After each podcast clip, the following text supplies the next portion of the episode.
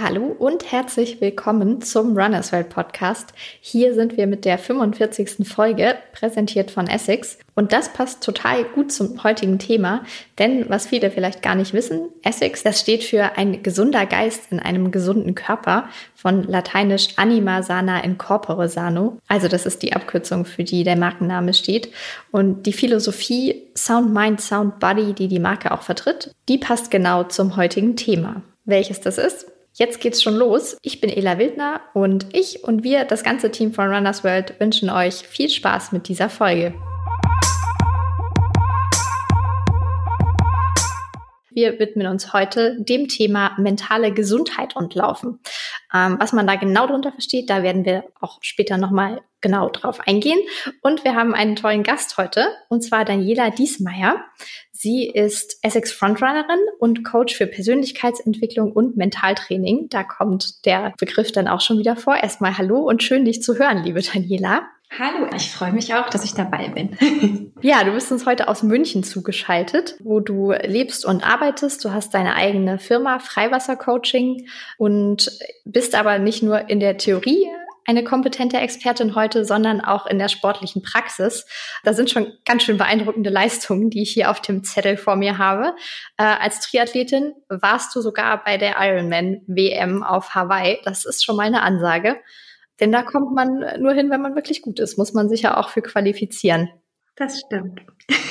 Und äh, ein Buch hast du auch noch geschrieben, Brutal Mental. Mentale Stärke ist mehr als nur Siegerdenken. Das spricht auch schon für sich, denke ich. Ja, ja, vielen Dank für diese sehr freundliche, wertschätzende Vorstellung. Und ich freue mich jetzt auf unser Gespräch.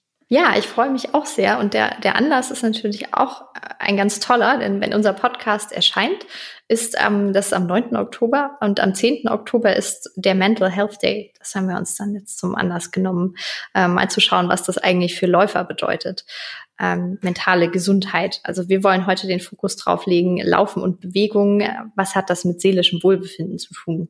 Guter Anlass, darüber zu reden. Und äh, man denkt das nicht, aber ich habe im Coaching tatsächlich, also ich bin jetzt seit 2014 als Coach tätig und es sind viel, viel mehr Menschen, als ich früher gedacht habe, die doch ähm, ja mit psychologischen Themen auch zu kämpfen haben. Also Depression ist deutlich verbreiteter, als wir denken, aber eben auch ja ganz normale so Sorgen und Nöte, die schon sehr stark in unserer Gesellschaft da sind. Also negative Gedanken, Sorgen, Leistungsdruck ist schon. Also ich habe sehr viele Klienten, die auch wirklich ähm, Tabletten nehmen, viel mehr als ich dachte.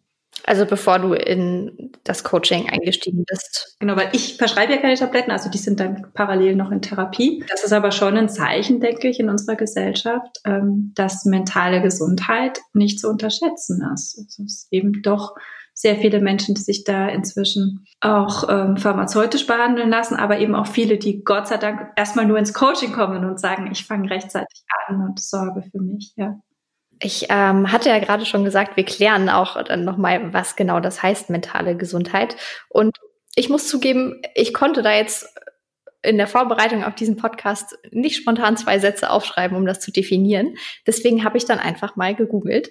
Und ja, da liest man dann sowas wie mentale Gesundheit oder auch psychische Gesundheit, ähm, bezeichnet so die geistige Gesundheit und einen Zustand des Wohlbefindens, wo man produktiv ist und so den Lebensbelastungen ähm, ja, standhält, alles meistern kann. Stimmt das denn überhaupt so?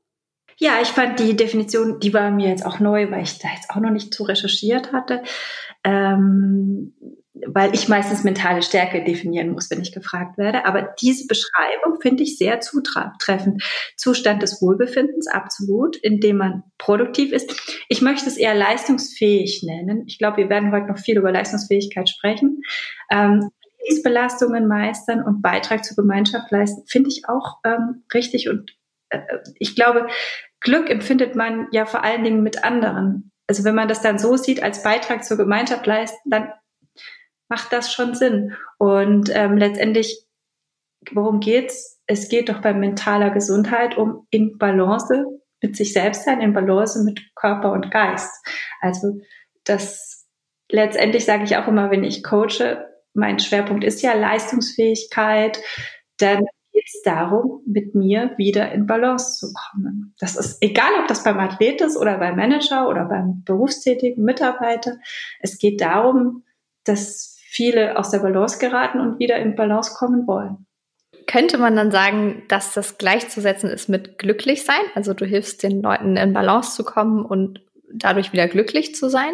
Also glücklich sein, das ist so, so ein Streben nach Glück ist, ja, das ist ja allgegenwärtig, das ist aber gleichzeitig auch sehr gefährlich, weil Glück ist ja immer ein Moment. Das ist also ein sehr temporärer Ausdruck und mhm. unser Hirn strebt natürlich danach, ja, ähm, das ist ganz klar, aber es ist kein Dauerzustand. Das würde uns auch fertig machen. Also wir werden dauerhigh. also wir müssen auch wieder aus diesem Erfolgserlebnis rauskommen, um wieder den Antrieb zu haben, dieses Glück wieder zu finden und zu suchen. Also das mhm. ist auch vom Gehirn so gewollt, dass das immer wieder auch abebbt und wir es wir neue Motivation haben, so etwas wieder zu erleben oder zu fühlen. Und deswegen finde ich es sehr, sehr viel schöner zu sagen, ähm, letztendlich geht es doch um Zufriedenheit, um Ausgeglichenheit, um letztendlich ähm, ja eine emotionale Stabilität, also eben um diese Balance, um die Selbstakzeptanz vor allen Dingen auch und aber auch um ein, ich glaube schon dass man das schon auch sehen muss. Es geht auch um diesen sozialen Faktor ähm, in Balance sein mit Umfeld und Gesellschaft. Denn wenn auch das gehört in meinen Augen zu einer mentalen Gesundheit dazu. Also, dass ich nicht nur für mich bin, sondern auch im Kontext mit meinem, mit meiner Umgebung. Dass ich äh, zumindest ein Gefühl beispielsweise für Rücksicht habe. Richtiges Maß an Rücksicht und Be Berücksichtigung meiner eigenen Ziele. Und wenn da zum Beispiel schon die Balance aus dem Gewicht ist, dann bin ich entweder zu rücksichtsvoll und stelle mich ständig selbst zurück oder aber ich bin in die andere Richtung unausbalanciert, dass ich zu wenig Rücksicht auf mein Umfeld nehme, weil ich ständig nur auf meine eigenen Ziele fokussiert bin und dann natürlich auch mein Umfeld verliere. Und beides kann mich in eine, in eine mental ungesunde Situation bringen, ja, weil also der eine fühlt sich irgendwann alleine oder merkt, okay, die verlassen mich alle, keiner will mit mir befreundet sein, meine Ehefrau geht oder mein Ehemann. Und auf der anderen Seite, wenn ich zu rücksichtsvoll bin, dann merke ich ja irgendwie, ich selber komme immer zu kurz. Mhm. Also das ist dann schon eine Disbalance. Genau. Ja, wo du das so sagst, klingt das total logisch und nachvollziehbar. Das freut mich. Und das geht ja auch schon so ein bisschen in Richtung Ziele erreichen, wo du ja auch dann konkret hinarbeitest, so glaube ich. Also dann wirklich beim Erreichen konkreter leistungssportlicher Ziele auch zu helfen. Ähm, und ich habe so die Vorstellung, dass man vielleicht auch ein bisschen unterscheiden muss zwischen so, so in Richtung Mentaltraining und Mentalcoaching, um besser laufen zu können und ja, Ziele zu erreichen. Und dann so ein weiterer Block wie kann ich das Laufen nutzen, um in Balance zu sein? Also das Laufen als Mittel. Das ist vollkommen korrekt. da kann ich jetzt nicht mehr hinzufügen. Ganz wichtig, diese beiden Themen zu unterscheiden. Ja. Dann schlage ich vor, dass wir uns die vielleicht so einzeln nochmal im ja. genaueren anschauen. Ja. Und da hätte ich jetzt zuallererst mal die Frage, super viele Läufer, mich inbegriffen, berichten regelmäßig, dass sie sich nach dem Laufen einfach total gut fühlen und viel besser als vorher, auch wenn vorher der Schweinehund vielleicht groß war. Lässt sich das eigentlich irgendwie wissenschaftlich erklären? Ja, also da glaube ich sogar, dass viele Zuhörer schon sagen, das habe ich doch schon ganz oft gelesen. Das ist tatsächlich mehrfach bestätigt und wissenschaftlich gesichert, dass wir tatsächlich beispielsweise, wenn wir im aeroben Bereich laufen, also das ist so ein lockerer Grundlagenbereich, in dem ich mich auch noch unterhalten könnte, da wissen wir, dass der Cortisolspiegel im Körper sinkt. Und Cortisol ist ja das, was entsteht, wenn ich Stress habe. Also das mhm. tut uns das dann auch gut, wenn wir im Grundlagenbereich laufen an einem stressigen Tag.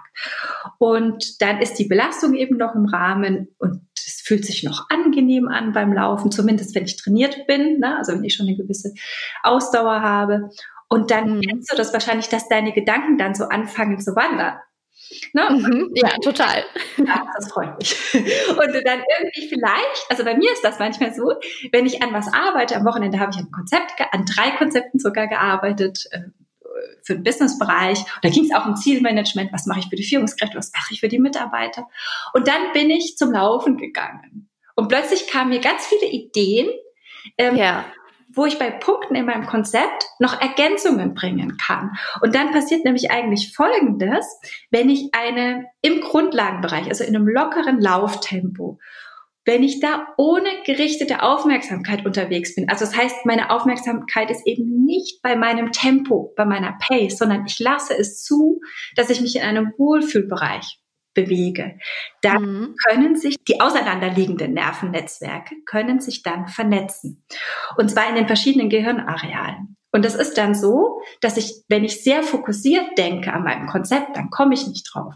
Aber wenn ich da draußen laufe und ich habe so eine weit gerichtete Aufmerksamkeit, die eben nichts auf was Bestimmtes fokussiert ist, dann kann diese Kreativität entstehen. Und das ist eigentlich ein Grund auch, warum wir, warum viele Menschen sagen, ähm, beim Laufen kommen mir die besten Ideen. Mhm.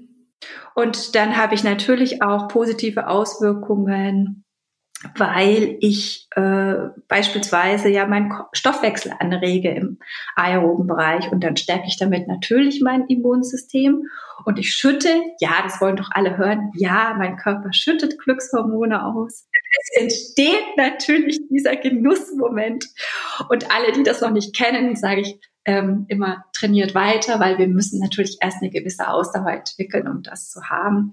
Und natürlich, was wir aber alle haben, auch die Anfänger, ist doch diese totale Zufriedenheit, wenn man zurückkommt, ich habe es durchgezogen. Ja, es, ich war drauf. So, ich habe es gemacht.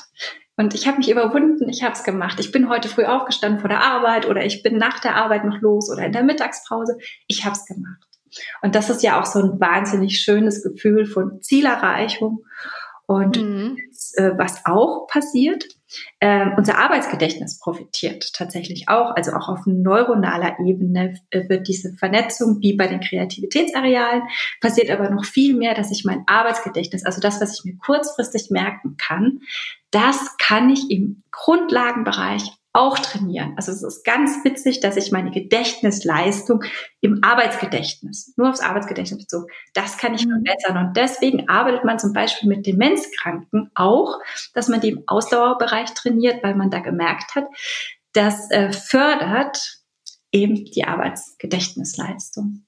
Das ist ja Wahnsinn. Ja, also ganz viele positive Auswirkungen. ja, und gerade jetzt während Corona war ja Laufen auch für viele, glaube ich, so eine tolle Option, einfach vor die Tür zu gehen und einen Ausgleich zu haben. Genau, also da, das ist ja, da gibt es ja sogar eine Studie dazu, die hat jetzt ASICS gemacht. Da haben wir tatsächlich festgestellt, dass in dieser Studie, also ich habe es nicht festgestellt, ASICS hat es festgestellt, mit 14.000 Teilnehmern in, ich glaube in zwölf Ländern haben die das gemacht, dass tatsächlich 79 Prozent der, der Läufer, und das ist jetzt auf Deutschland bezogen, haben festgestellt, sie bekommen beim Laufen den Kopf frei und es hilft ihnen wirklich, äh, sich mental gestärkt zu fühlen, gerade in dieser Zeit, wo eben diese starken Kontaktbeschränkungen waren. Mhm. Und was eben auch ganz, also finde ich ganz toll ist, dass Drei Viertel der Befragten sagten, sie möchten ihr Laufverhalten nach der Krise beibehalten. Und das ist doch eigentlich bei all dem, was man über Corona vielleicht auch an Negativen sagen kann, doch ein ganz schönes Ergebnis, dass so viele Menschen gemerkt haben, Laufen kann mich in einer Krise stärken und unterstützen. Ja, weil, weil dann ja scheinbar so eine Erkenntnis da war, okay, das ist so gut, das ist nicht nur einfach eine Notlösung, die ich jetzt nutze, sondern das tut mir so gut, dass ich das auch weiterhin nachhaltig machen möchte. Genau. Also da, also mich hat die Studie überhaupt nicht überrascht.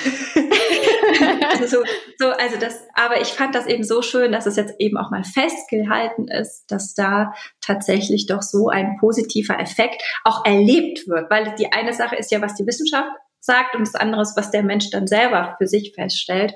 Und da mhm. gibt eben die Studie ähm, ganz klar raus, dass die Menschen berichten, dass es ihnen hilft, mental herausfordernde Situationen zu meistern, wenn sie laufen.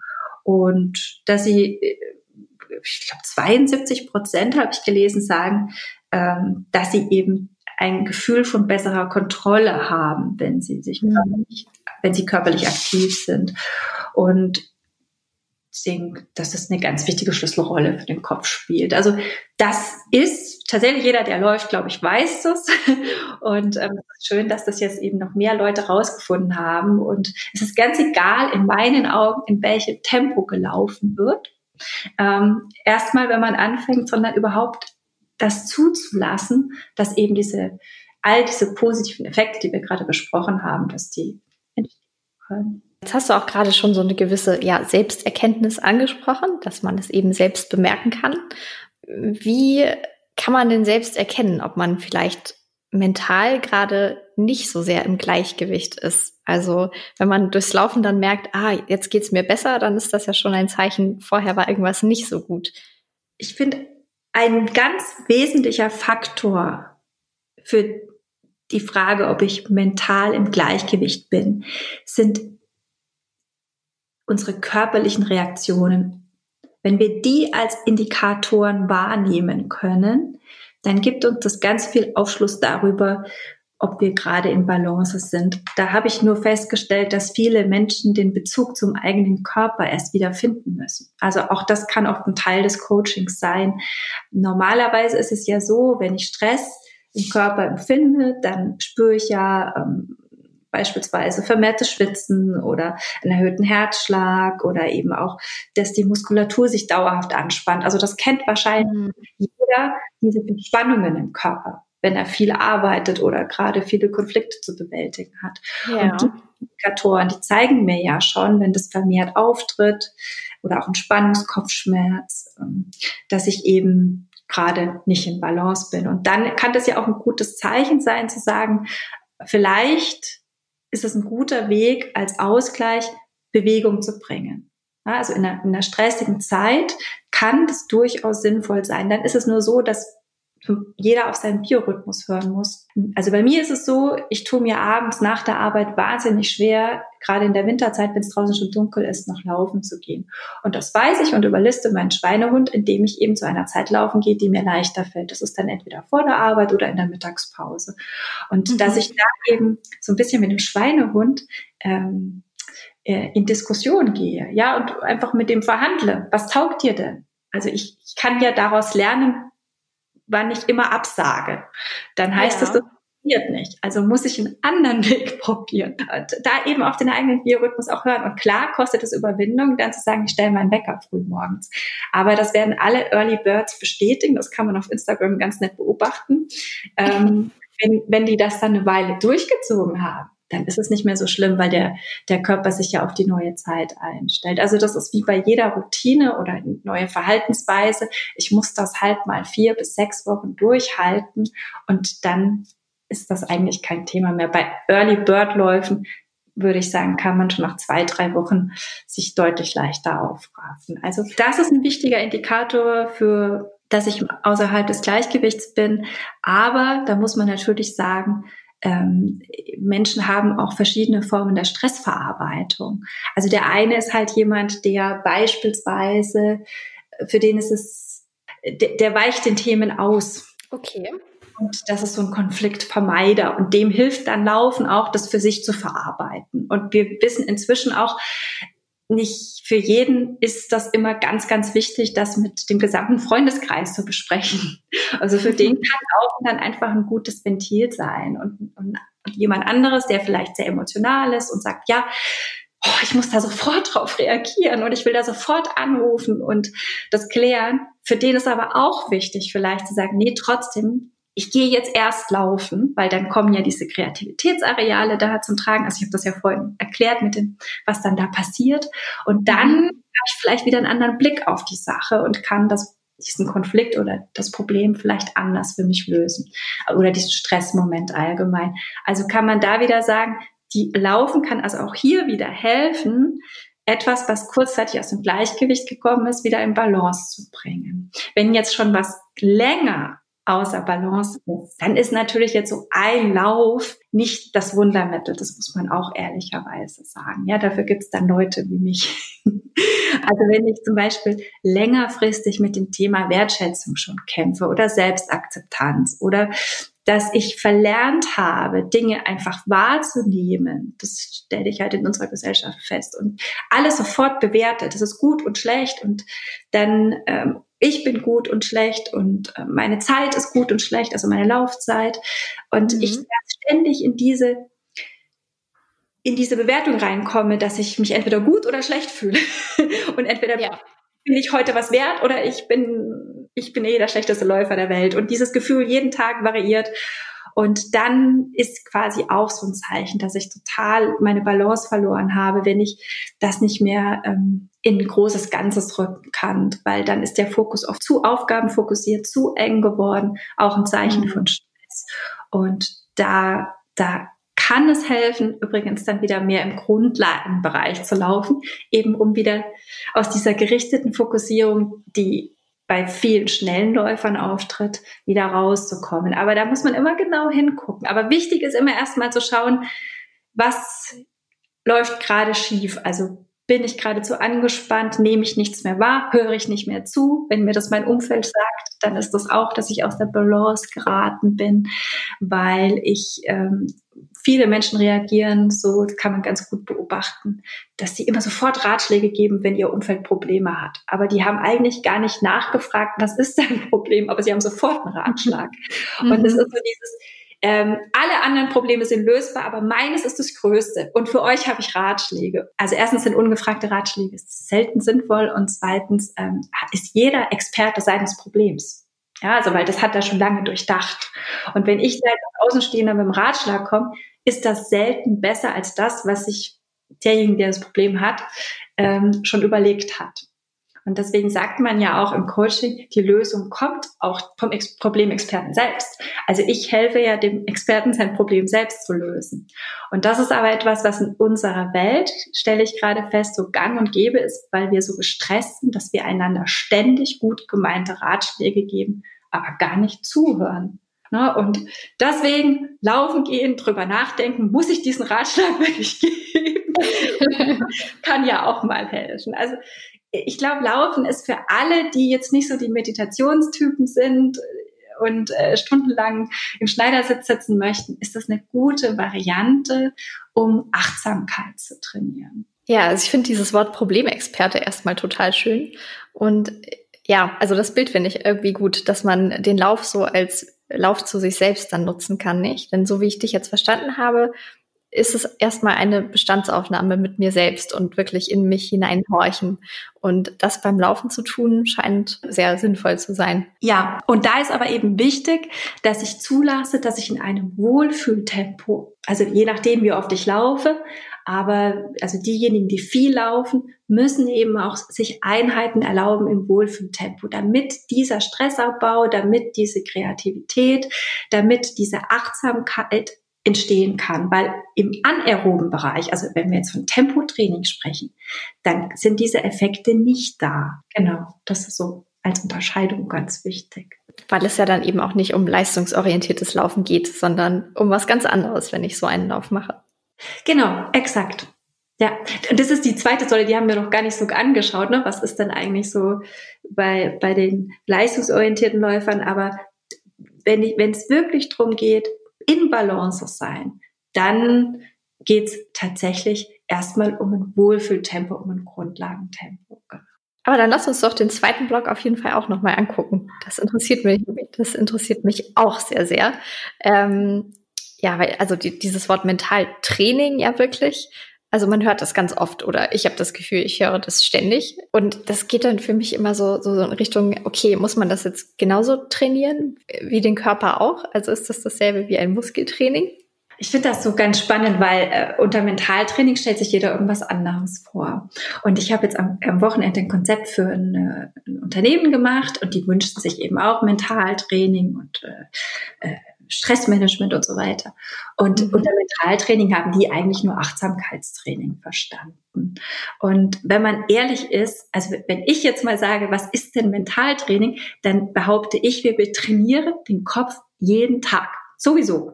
Also das ist tatsächlich so, dass sich ähm, unser Hirn adaptiert sich ständig. Ja, das ist nicht, das ist nicht ein fixes Ding, das immer so bleibt, sondern nach unserem Gespräch haben wir schon nicht mehr dasselbe Hirn, du und ich. Bei uns beiden hat sich was verändert. Ja, weil, wir, weil wir neuen Input bekommen haben. Richtig, also. weil neuronale Netzwerke sich anpassen und verändern und die hauen Dinger raus, mit denen sie nichts anfangen können oder die zu lange nicht in Benutzung waren und mhm. bauen neues Wissen auf zu Dingen, von denen sie merken, sie brauchen sie. Und deswegen ist es auch Schwachsinn, wenn manche Menschen sagen, ähm, wir würden nur so und so viel Prozent unseres Hirns nutzen. Nein, unser Hirn ist sehr effizient. Wenn es bemerkt, wir nutzen das nicht, dann haut's das raus. Dann sagt das, tschüssi, Kowski, ich brauche dich aktuell nicht.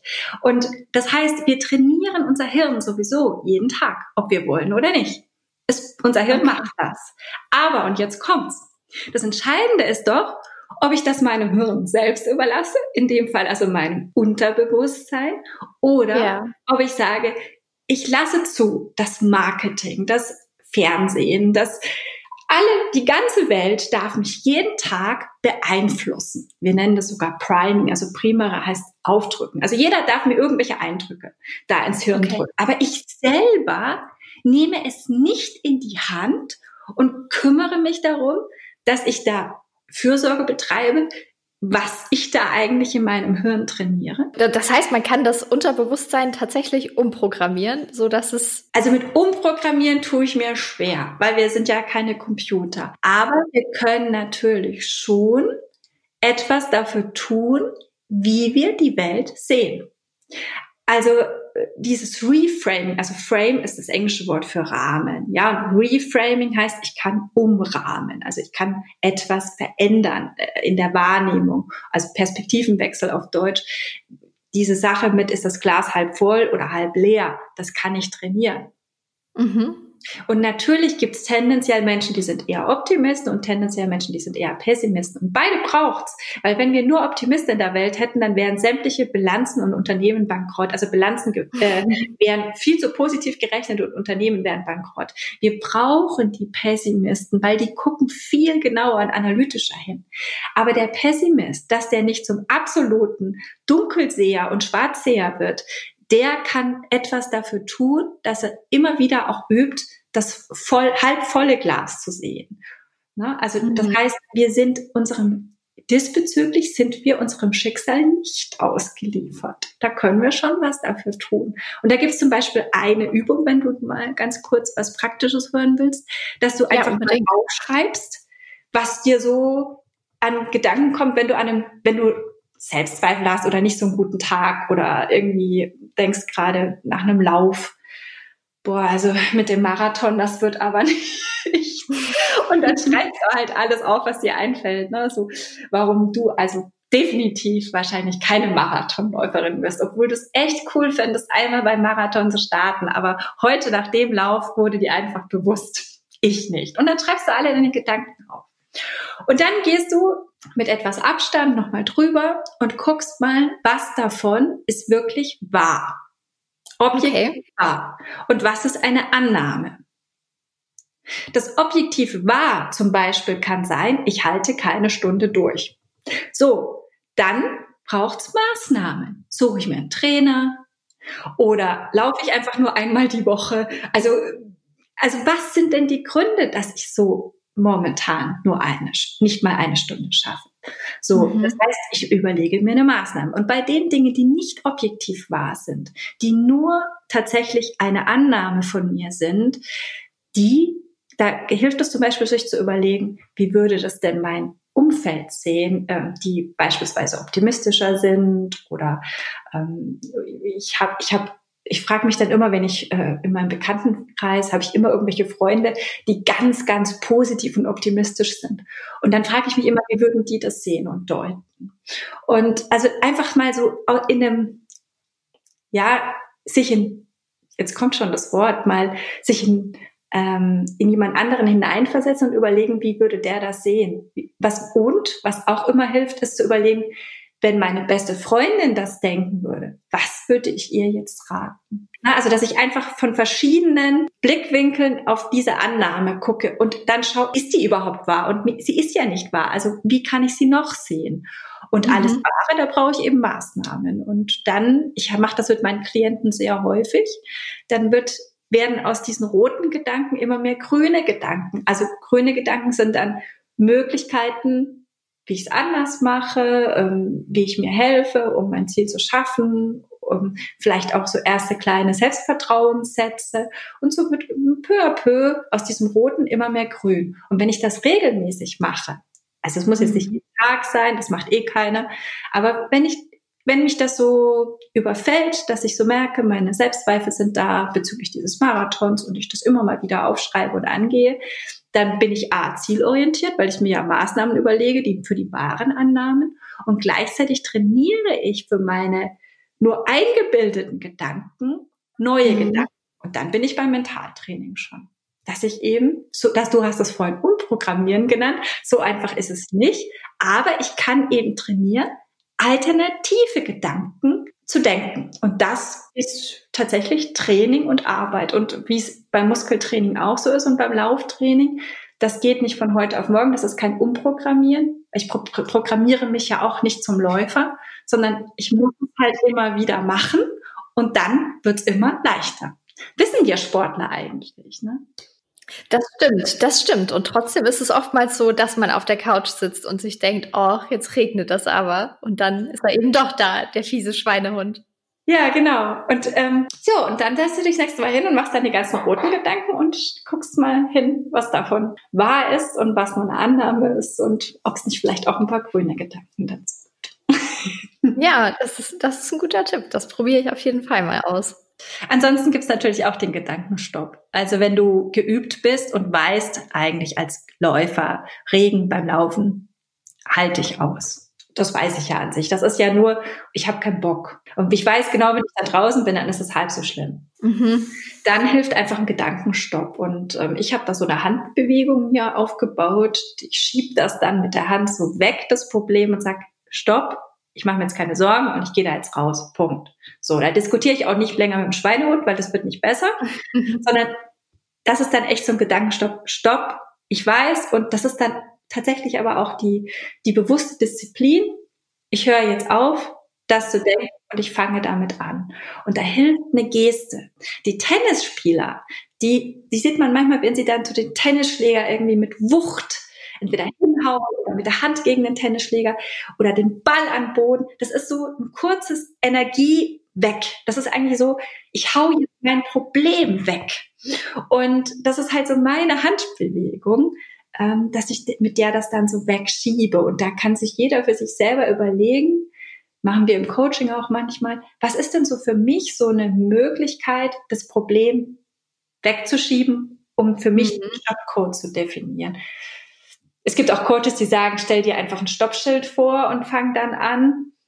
Ich habe gemerkt, wenn ich das in eine körperliche Bewegung reinbringe, dann hat es für mich mehr Energie. Ich finde das sehr spannend, weil es ja eigentlich genau die Umkehrung dessen ist, was wir am Anfang hatten mit, wie erkenne ich, dass ich im Ungleichgewicht bin, ähm, wo man dann eben so körperliche Symptome auch hat, wie verspannte Muskulatur. Ist das ja eigentlich genau die Umkehrung, indem ich dann eine Bewegung mache, also etwas Physisches, dass ich dann meine Gedanken stoppen kann und dann darüber Einfluss nehme. Total. Und auch das kannst du wirklich sehr gut trainieren. Also da habe ich ähm, einige Klienten, auch einen sehr, sehr guten ähm, Triathlet, der jetzt auch sich zum zweiten Mal für Hawaii qualifiziert hat.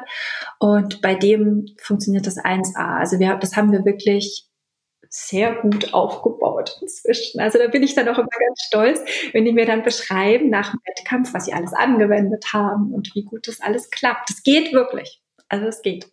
Wahnsinn. Ja. Jetzt hat vielleicht nicht jeder das Ziel, auf Hawaii einen Ironman mitzumachen. Zum Glück.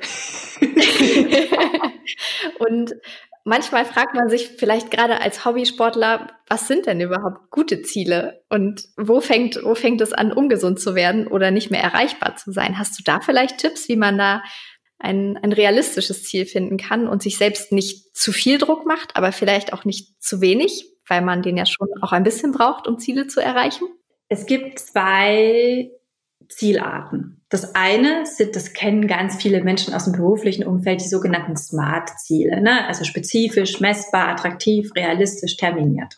Das heißt, wenn ich an sich weiß, ich habe Bock auf einen 10-Kilometer-Lauf, da will ich jetzt drauf trainieren oder auf einen Fünfer, und ähm, dann kann ich mir das ganz spezifisch vornehmen in in einem halben Jahr, da laufe lauf ich diesen Wettbewerb mit. Und das ist für mich auch ähm, messbar, weil ich kann ja darauf trainieren und dann auch gucken, wie es läuft. Und realistisch, terminiert, weil ich ja weiß, in diesem Zeitraum mache ich das. So, alles gut. Attraktiv hoffentlich auch. So, manche Menschen setzen sich Ziele, von denen sie glauben, dass sie attraktiv sind, weil sie gesellschaftlich hoch anerkannt sind. Mhm. Wie beispielsweise eine tolle fünf oder zehn Kilometer Zeit. Aber eigentlich im Grunde ihres Herzens, also im Unterbewussten, ist das nicht der Wunsch. Das heißt, die trainieren dann darauf hin, aber sie spüren immer irgendwo eine Blockade. Entweder sie sagen das Training ganz oft ab oder warum auch immer, das Tempotraining läuft jedes Mal nicht gut oder sie haben immer eine Ausrede. Mhm. Und dann ist das, dass sie ein Ziel übernommen haben, das für viele Menschen attraktiv ist, aber tatsächlich im Widerspruch steht zu einem Ziel, das sie in sich tragen, von dem sie aber nicht realisiert haben, dass es ihr eigenes Ziel ist. Dieses Ziel müssen sie erst rausfinden. Und dann hilft dieses smarte Ziel nicht. Okay. Und dann muss man erstmal rausfinden, was, was willst du denn unbewusst? Was suchst du denn? Und ich hatte schon Klienten, also das war jetzt zum Beispiel im Schwimmbereich dann so, das war jetzt leider kein Läufer, der war extrem talentiert beim Schwimmen, aber der wollte halt einfach nur das Schwimmen genießen. Mhm egal wie viel Talent er hatte, aber dieses, das Tempo, das, das war für ihn nicht wichtig und relevant. Und das ist dann nur um anderen, in dem Fall den Eltern zu gefallen oder den Trainern, mhm. aber hat eigentlich, bei einer Läuferin hatte ich, jetzt fällt mir ein Beispiel ein, die war eine richtig gute Läuferin, also die ist es immer noch. Und die Trainer haben gesagt, du kannst also unter 35 oder 35 Minuten auf 10 laufen. So, und in jedem Training war das auch sichtbar. Aber sobald die ins Rennen ist, blieb sie drüber. Hm. Und dann haben wir gearbeitet und gearbeitet. Ich habe wirklich alles probiert und tollste Maßnahmen und gemacht und getan. Und es wurde nicht. So. Mhm. Und dann irgendwann habe ich sie gefragt, was, was ist eigentlich das, was dir Freude bereitet? Ja, wenn ich in den Bergen bin, wenn ich da laufen kann, dann bin ich einfach glücklich.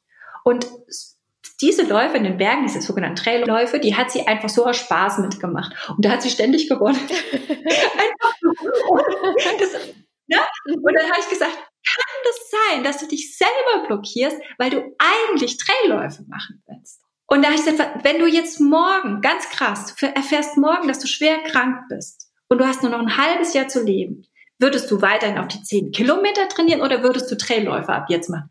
Dann kam ja sofort Trailläufe. Und dann sage ich, bitte, fang morgen an mit Trailläufen. Ja. Die hat geweint, wirklich. Sie hat, die, mir liefen die Tränen runter und ich war so ganz so, das passiert halt bei mir im Coaching manchmal und ich dachte, oh nein. Aber das Wichtigste war, es ging ihr gut danach. Sie hat ja. verstanden, ich bin einem Ziel meiner Trainer hinterhergerannt und auch das, was ich attraktiv finde. Ich glaube, jeder findet es attraktiv, wenn man ihm sagt, du kannst 35 Minuten auf 10 Kilometer laufen. Das mhm. ist attraktiv. Aber es lief gegen ein wichtiges Ziel von ihr unbewusst, nämlich sich in den Bergen zu bewegen. Mhm. Und deswegen, ja, müssen wir aufpassen, wenn, wenn Menschen sich Ziele setzen. Ähm, sind die Ziele nur interessant, weil sie auf Instagram so gehypt werden oder weil mein ganzer Freundeskreis sie macht oder mein Partner? Oder ist es wirklich ein Ziel, was ich mir wünsche? Und ich glaube, da hilft wirklich auch die Frage, wenn ich schwer krank werde, was würde ich dann noch in diesem halben Jahr machen? Hm. Und dann habe ich eine ganz klare Antwort. Das ist schon krass, aber es funktioniert. und dann gibt es natürlich viele Methoden, die ich im Coaching habe, die ich aber nicht erklären kann. Da arbeite ich mit Bildauswahl und so weiter. Und dann tastet man sich so ran, weil viele unbewusste Sachen, auf die komme ich alleine nicht. Und die komme ich auch nicht mit der Frage, was ist, wenn ich in einem halben Jahr krank bin, sondern da braucht es zum Beispiel Bilder, die uns dann dem Ziel näher bringen. Aber deswegen ist die Zielfrage, das wäre extrem oberflächlich, wenn ich hier einen Tipp gebe, weil Ziele sind höchst individuell und mit das Schwierigste tatsächlich. Also ja, okay. Das heißt, so, so ein bisschen was kann man schon auch alleine machen, aber bei manchen Dingen reicht es dann eben nicht mehr, sich vorzustellen, was würde die beste Freundin sagen, sondern man braucht dann tatsächlich auch eine andere Person, die die Außensicht annimmt. Naja, die beste Freundin, die funktioniert nur, wenn ich in den Selbstzweifeln bin.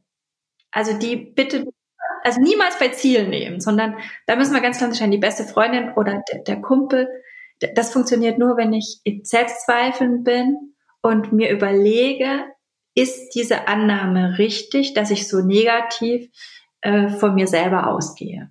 Beispielsweise von mhm. meinem Ziel, Marathon zu machen. Aber wenn ich mir überlege, was ist denn mein Ziel, dann sollte ich niemals überlegen, was ist das Ziel der anderen. Mhm. Sondern entweder ich gehe zu einem Profi und lasse mich unterstützen, weil in meinen Augen ist das ganz schwer, das Unbewusste selber ähm, herauszufinden. Mhm. Und bei uns hat das ja auch nur funktioniert bei der Klientin und bei mir mit dieser Frage, weil wir schon ganz lange gearbeitet haben. Aber oft ist es wirklich ein, also wer, wer den Bezug, wer sagt, ich weiß gerade gar nicht, wo es hingeht, der wird das nicht mit ein oder zwei Fragen an sich selbst lösen, weil, wie gesagt, er ist ja Experte seines Problems, diese Fragen hat er sich schon gestellt. Mhm sondern der braucht dann eine Arbeit, die mit dem Unbewussten arbeitet. Und dazu braucht es eben eine Ausbildung. Das, das, äh, ja, sonst bräuchte es mich ja nicht.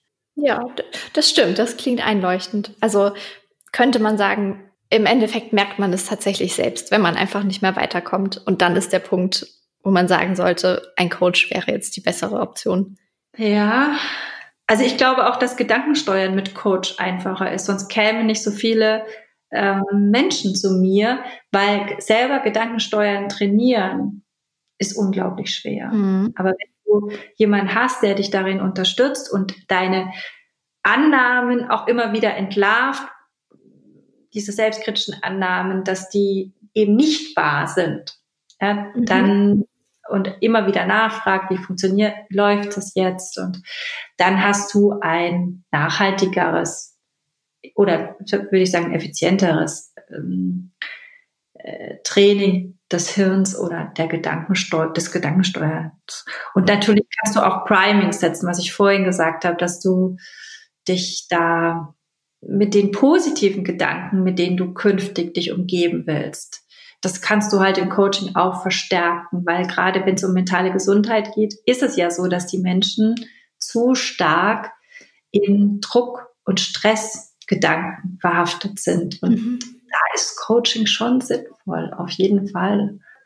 Also selbst wie, wie, wie, die meisten Menschen haben eine Überlegenheitsillusion. Wir denken, dass wir ganz viel selber schaffen. Mhm. Und wenn wir gut können, und wenn wir Menschen fragen, seid ihr gute Autofahrer, dann sagen die meisten Deutschen ja.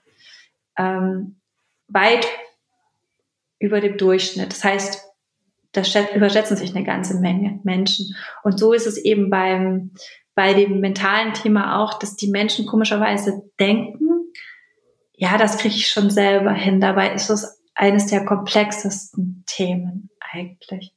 Und kaum einer macht es sich aber so bewusst, nicht? Weil, wie du sagst, man hat so dieses Denken, ach, schaffe ich schon alleine. Ist ja nur der Kopf. Der Kopf ist halt wahnsinnig abstrakt. Mhm.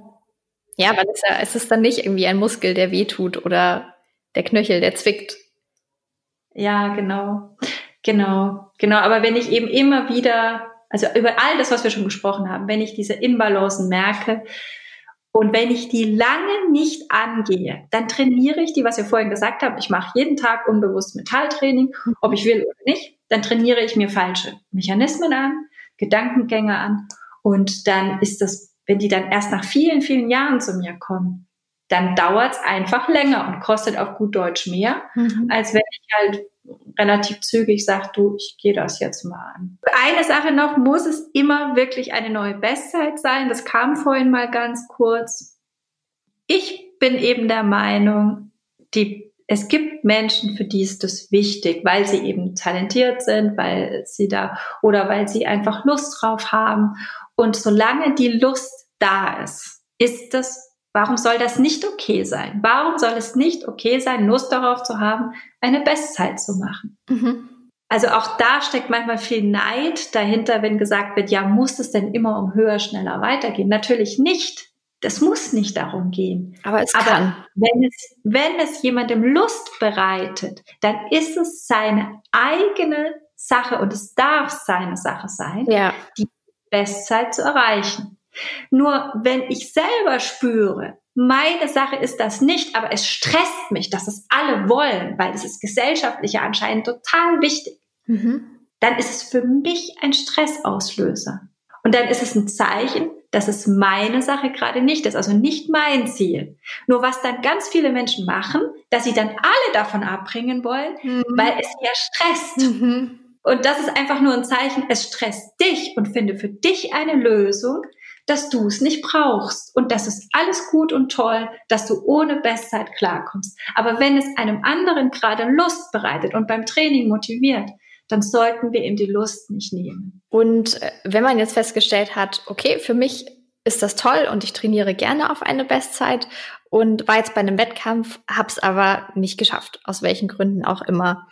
Da gibt es sicher auch Strategien, um das besser aufzufangen und dann nicht in ein Loch zu fallen und zu sagen, ach nee, hat nicht geklappt, jetzt höre ich aber ganz auf damit, sondern ich gehe das nochmal an und versuche es dann beim nächsten Mal. Absolut. Also ich finde, das Wichtigste ist, dass man sich traut zu trauern oder sich zu ärgern oder zu feiern. da sind schon viele Menschen, wenn dann jemand schreibt, ich komme jetzt wieder mit den sozialen Medien, die haben ja auch wichtige Funktionen, die sozialen Medien. Also, dass ich eben manchmal kriege ich da ja auch einen Perspektivenwechsel, wenn ich negative Gedanken habe. Also lese ich auch sehr häufig mhm. bei Menschen, dass sie da auch einander unterstützen im Perspektivenwechsel. Aber wenn es zum Beispiel so ist, dass jemand schreibt, Mensch, ich hatte heute eine Enttäuschung bei einem Rennen. Und dann kommt von allen sofort denk positiv. Ähm, und da wird nicht zugelassen, dass derjenige in diesem Moment trauert. Mhm. Das ist auch so ein Zeichen in unserer Gesellschaft. Das ist falsch verstandene Leistungsfähigkeit. Ich darf nicht Schwäche zeigen, ich darf nicht traurig sein, ich darf mich nicht ärgern. Doch, weil Emotionen unterdrücken ist total kontraproduktiv. Ja, also ich meine jetzt damit nicht, dass man durch die Welt geht und jeden anschreit, und, sondern ich meine, dass man für sich selber die Emotion wahrnehmen darf und kurz akzeptieren darf, ich habe diese Emotion. Das mhm. ist ganz wichtig. Ich, ich sollte aber nicht andere darunter leiden lassen. Aber meine eigene Emotion wahrnehmen ist wichtig. Und dann im nächsten Schritt sagen, so, jetzt ist dann aber auch gut, jetzt habe ich mich einen Tag geärgert oder anderthalb und jetzt Analyse, was lief da eigentlich schief? Manche machen es parallel, Ärgern und Analyse, so mache ich es auch immer.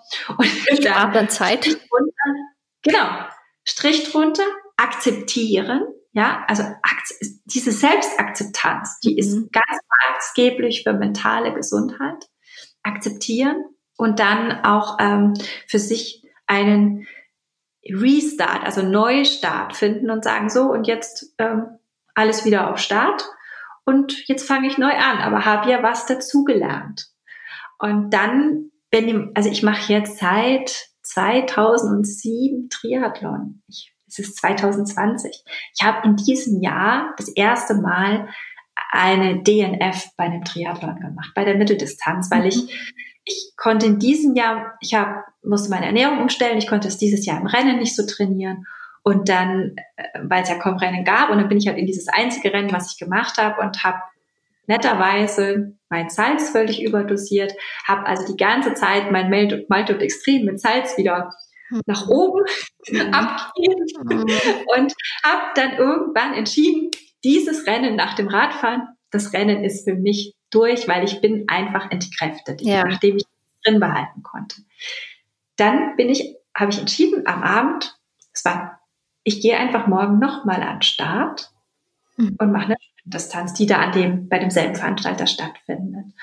Und bin da nochmal rein und habe sozusagen für mich einen Restart gemacht. Ich musste aber akzeptieren, was am Vortag passiert ist. Und dann einfach nochmal rein. Mhm. Und das ist so dieses Abhaken mit der einen Sache und dann in das Neue reingehen. Und das einfach, ich konnte das mit so viel Genuss machen. Ich habe schon getanzt am Schwimmstall, weil ich mich gefreut habe über diese zweite Chance. Und es lief dann auch wirklich äh, sehr, sehr gut, dieses Rennen. Ähm, aber das ist etwas, ich, ich muss mir ermöglichen, ich darf trauen, ich darf mich ärgern, ich darf es analysieren, ich darf es abschließen hm. und ich darf mir die nächste Chance geben. Und das ist auch mentale Stärke, dass ich, dass ich all diese Phasen mir erlaube und natürlich sollte auch das Umfeld das erlauben. Nur das Umfeld sollte nicht drunter leiden. Also das mhm. heißt, Emotionen zulassen heißt nicht, die anderen leiden darunter. Und vielleicht aber auch vom Umfeld wieder so, so eine Akzeptanz dann auch. Hm, du sagtest ja eben, jeder hat einen Ratschlag. Ja, also da eben, also ich bin da, ich gucke das halt als Coach an. Ich bin da sehr, ich, ich halte dieses Thema Ratschlag für äh, beinahe sinnlos, es sei denn, er wird gefragt. Also, ja, ja, ja. Und ähm, genau, und dann, ja, das, ich glaube, ich glaube, dazu gibt's gar nicht mehr zu sagen. Also sich selbst motivieren, das ist etwas, was ein Athlet auch in seiner Laufbahn trainieren sollte und äh, darf, weil Leistung verläuft ja in Kurven. Das heißt, wir sind nicht immer tip-top. Sind wir nicht. Also auch die Leistungsstarken nicht. Und ich muss also für mich akzeptieren, je länger ich diesen Sport mache, je länger ich laufe, ähm, und das habe ich das kennst du wahrscheinlich auch von Laufeinheiten. Ich habe Laufeinheiten, die laufen richtig gut. Und dann habe ich Laufeinheiten, da weiß ich nicht warum oder meistens weiß ich es, aber sie laufen halt nicht gut. Und wenn ich dann überlege, dann lag es daran, dass ich am Vortag zu wenig getrunken oder gegessen habe oder ich habe wahnsinnig viel gearbeitet. Das heißt, auch da wieder Stress, ähm, der Auslöser war, warum etwas nicht gut lief. Und dann nicht daran verzweifeln, sondern wieder diese Selbstakzeptanz, sagen, das ist mein Körper, das gehört dazu. Und äh, beim nächsten Mal Restart und gucken, vielleicht kann ich am Vortag mehr trinken, besser mhm. essen. Ähm, vielleicht kann ich trotzdem mehr Bewegung in meinen Tag reinbringen. Und wenn das nicht geht, dann ist es auch nicht schlimm, weil wir sind ja, äh, wir, wir sind ja keine Roboter. Mhm. Also ich dann meine Klienten sage, dass ich nicht in jeder Grundlagenlaufeinheit dieselbe Pace habe, dann sind die ganz erleichtert, weil immer der Eindruck entsteht, steht, dass die Leute so stabil sind. Aber das ist Blödsinn. Und bei uns Frauen übrigens noch weniger als bei den Männern. Und mhm. da findet gerade ganz viel Aufklärung statt. Also brauchen wir auch ein bisschen mehr Gelassenheit, dass Dinge auch einfach so sind, wie sie sind. Ja, und mehr Wissen. Also äh, wirklich auch als Frau sich mit dem Körper auseinandersetzen. Da gibt's jetzt schon so viel, was man lesen kann. Und äh, da, also wirklich nicht nur lesen, wer hat die Bestzeit und wer läuft was und wer hat wieder was trainiert, weniger vergleichen, mhm. sondern mehr sich mit, mit seinem eigenen Körper, mit dem eigenen Kopf auseinandersetzen, ähm, hin zur, zur Entwicklung und weg von diesen Vergleichen, die sowieso immer Äpfel mit Birnen vergleichen. Stimmt. Und wenn man sich das bewusst macht, dann ist man vielleicht auch schon gleich wieder viel entspannter, weil man vielleicht sagen kann, unter meinen Voraussetzungen und mit dem, was mir gegeben war, habe ich alles getan und erreicht, was ich konnte. Und dann ist man vielleicht zufrieden. Ich glaube, also da, tatsächlich meine ich, ist für mich mentale Stärke. Wenn ich das am Ende von mir, von, von, von dem Training sagen kann, von dem Rennen sagen kann, ähm, und dann, dann bin ich doch auch in Balance mit mir. Ich bin in Selbstakzeptanz. Das halte ich für mental gesund. Das wäre jetzt fast schon ein gutes Schlusswort, aber lass uns doch auch noch mal so ein paar konkrete Tipps formulieren oder ich bin eher auf deine konkreten Tipps gespannt, wie man jetzt vielleicht diese Achtsamkeit beim Laufen mehr finden kann und selbst leben kann. Vielleicht kannst du uns da noch etwas mitgeben. Gerne. Ganz kurz. Achtsamkeit hilft, dass ich mich auf den gegenwärtigen Moment beziehe und zwar nicht wertend, sondern möglichst ohne gerichtete Aufmerksamkeit. Und das bringt mir eben, dass ich Stress reduziere, dass ich meine Konzentration und Leistungsfähigkeit steigere, dass ich im besten Falle mein Immunsystem stärke, dass ich vor allen Dingen meine eigene Mitte, also meine Balance wiederfinde und dass ich die Dinge wertschätzender wahrnehme.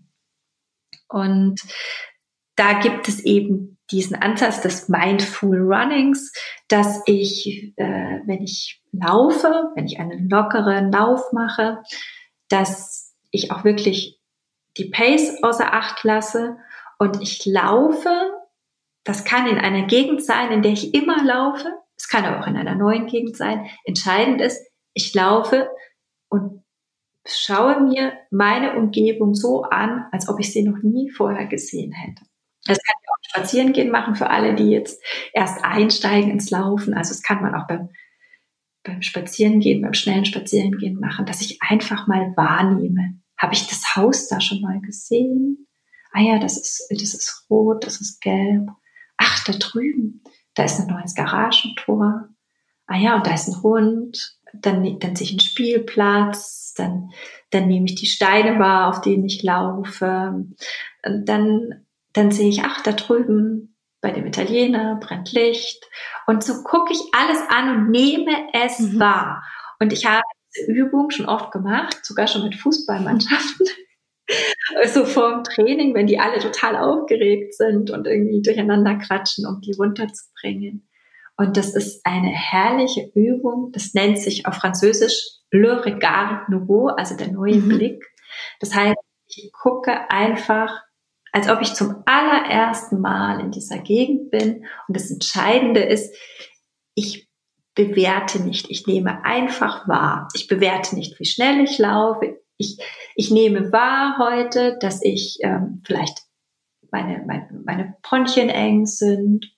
Oder vielleicht nehme ich auch wahr, dass ich, dass ich heute ganz leichte Beine habe. Aber ich nehme es wahr. Ich werte es nicht. Ich denke nicht, oh, meine Bronchien sind eng, das wird kein guter Lauf. Sondern ich sage, oh, heute sind meine Bronchien mhm. eng. Das ist ein Unterschied. Und also ich höre quasi in diesen Körper hinein, ich nehme meine Umwelt wahr und ich trainiere, dass ich es nicht werte. Und wenn ich das während des Laufs immer wieder mache, dann kann ich irgendwann feststellen, ach, die Bronchien haben sich geweitet, mhm.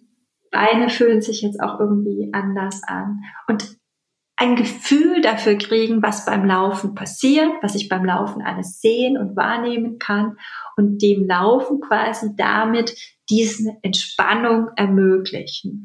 Und damit hat Laufen eine ganz andere Funktion und ich trainiere meinen Kopf, weil ich eben ihn trainiere, diese Bewertungen, die ich permanent habe, mal loszulassen.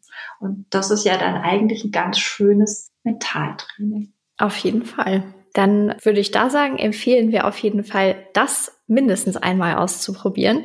Und einen abschließenden Hinweis haben wir aber auch noch zum mal ausprobieren bzw. reinhören.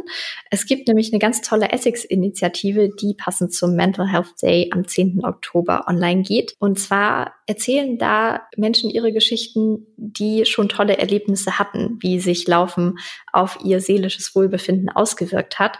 Und das Ganze kann man sich anhören. Wo eigentlich? Weißt du es, Daniela? Ja, ich weiß es durch Zufall. auf Spotify, iTunes und auch auf der ASICS Webseite. Und ich finde die Idee total gut, ehrlich gesagt. Und ich mochte auch immer äh, diesen Titel Walk in My Shoes. Also allein vom Titel her. Und jetzt hier in My Shoes mal zu hören von anderen, da freue ich mich sehr drauf. Ich finde die Idee richtig gut. Und ich finde eben auch gut, dass man sagt, man kann das in Bewegung hören. Wie unseren Podcast einfach anhören, während man laufen geht oder spazieren. Genau. Und vielleicht gleich den Mindful Run ausprobieren. Alles gleichzeitig? Nur den Mindful Run, wenn man am Ende sagt, so jetzt laufe ich nochmal zehn Minuten und gucke einfach, als ob ich hier noch nie war und äh, hör mal in den ja. ja, was bleibt zu sagen? Ein riesiges Danke auf jeden Fall, dass du, liebe Daniela, dir heute die Zeit genommen hast, ähm, uns da einen kleinen Einblick zu geben und auch, ich denke, sehr, sehr viele Tipps mitzugeben. Also ich habe auf jeden Fall was draus mitgenommen und werde mir das mit den roten Gedanken und grünen Gedanken nochmal genauer anschauen und auf jeden Fall auch den Mindful Run ausprobieren. Das freut mich sehr. Ja, ich bin so ins Reden gekommen. Die Fragen waren, glaube ich, ziemlich gut. Und äh, mein Appell an alle, wirklich achtet darauf, dass ihr wieder in Balance kommt, dass ihr mehr zu euch findet, wertet weniger, vergleicht euch weniger und ich finde ganz, ganz wichtig auch, äh, arbeitet an der Wertschätzung für euch selbst, die Selbstakzeptanz. Und wenn man sich nämlich selbst wertschätzen kann, dann kann man auch sein Umfeld viel besser wertschätzen. Und dann geht es uns allen gleich viel besser. Ist das nicht ein gutes Schlusswort? Das war also das Gespräch mit Daniela Diesmeier zum Thema mentale Gesundheit und Laufen in unserer Podcast-Folge Nummer 45, präsentiert von Essex. Und vielleicht habt ihr auch den einen oder anderen Tipp mitgenommen oder probiert sogar den Mindful Run einmal aus. Dabei wünschen wir euch viel Spaß, gutes Gelingen und freuen uns schon, wenn ihr beim nächsten Mal wieder reinhört, wenn es heißt Runners World Podcast Folge Nummer 46.